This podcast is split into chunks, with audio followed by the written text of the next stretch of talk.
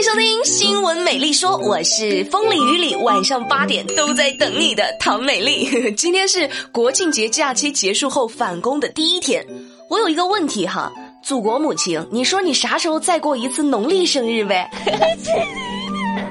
做完了白日梦，我们再来盘点一下放假期间发生了一些什么样的有趣的新闻呢？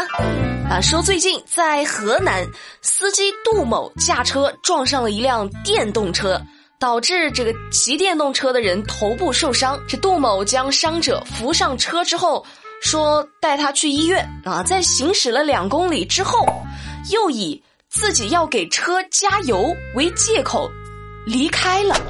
就把受伤的电动车司机丢在了路边不管了。丧心病狂！伤者随后被路人发现送往医院，目前司机已经投案，伤者暂无生命危险。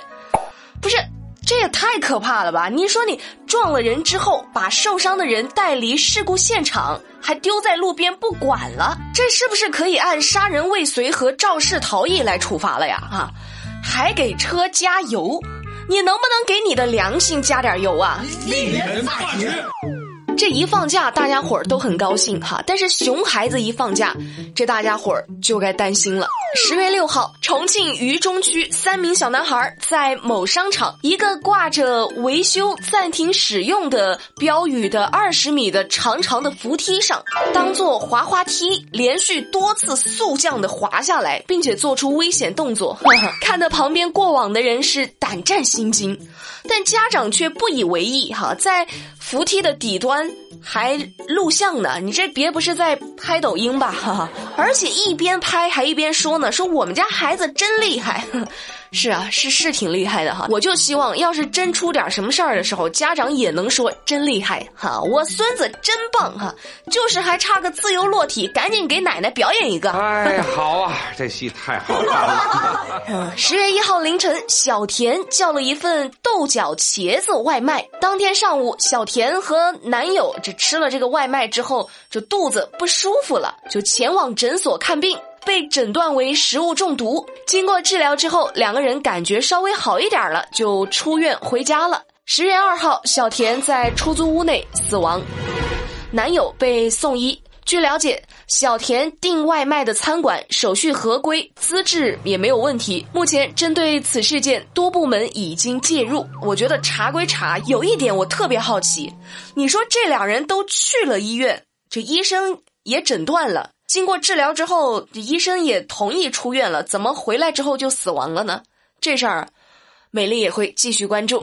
十月二号，苏州两名十岁的小女孩决定一起去看看世界啊！世界那么大，是该好好看看哈。但是这两小女孩也是胆子大哈，也没有跟家长说，就两个人约好。背着作业，偷偷的溜上了去南京的高铁，在丹阳站的时候被拦下了。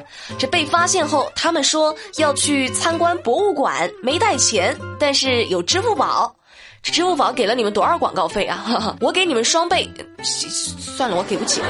最终，民警将这两个小女孩带到了值班室写作业，并且通知了家长，将他们接了回去。这两个小女孩。真是有美丽年轻时候的样子哈！明天可以去班里吹牛了哈！我在派出所里写过作业，长大以后还可以这么说哈：曾梦想仗剑走天涯，走到高铁被没收了。这种话你都说得出口！放假期间，不少人就想着自驾游。这十月一号晚上，男子张某就开车从陕西前往湖北，就想着呢，说长途开车容易疲劳，这万一开着开着这睡着了，那可咋整？于是就花了一千元请了代驾。结果在二号凌晨，车快到达目的地的时候，他就担心呢，说代驾会不会也会疲劳啊？就主动请缨换代驾休息，自个儿接着开。结果张某因疲劳驾驶追尾前方货车，损失近十余万元。这个。这个当事人是个好心人啊，但是，我就就是很想笑。这孩子心地挺善良的哈，就就是这个开车手法实在是太臭了，真的是一个善良又有钱的倒霉孩子。好了，节目的最后，我们再来一起讨论一条新闻：十月四号。邢台张果老山旅游区有网友就说呢，他把车停在了停车场外的空闲的地方，正准备开走的时候呢，这个当地村民上来了，说要收五元的停车费。这个收费者的女儿就说呢，说游客停车处是他们家的地，那之前已经谈好了收取停车费，还说呢，说我妈给他看了一天，不给我妈钱，还说老太太乱收费。啊，对这事儿你们怎么看？就有网友表示说，很多地方都是这样，随便在路边划块地就说是自家的要收费。那也有的网友说了，说人家老太太已经提前跟你谈好了这个停车费，你也答应了，然后人家又给你看了一天的车，结果。你这出尔反尔，你就不给钱了，你你这也说不过去。那对这事儿你们怎么看？节目下方评论留言和美丽一起讨论吧。好啦，今天的新闻美丽说就跟你们说到这儿啦。了解更多资讯，参与话题互动，新浪微博搜索关注马栏山广播站就能找到我啦。喜欢美丽，一定不要忘了点订阅。我们明天晚上八点再见啦，拜拜。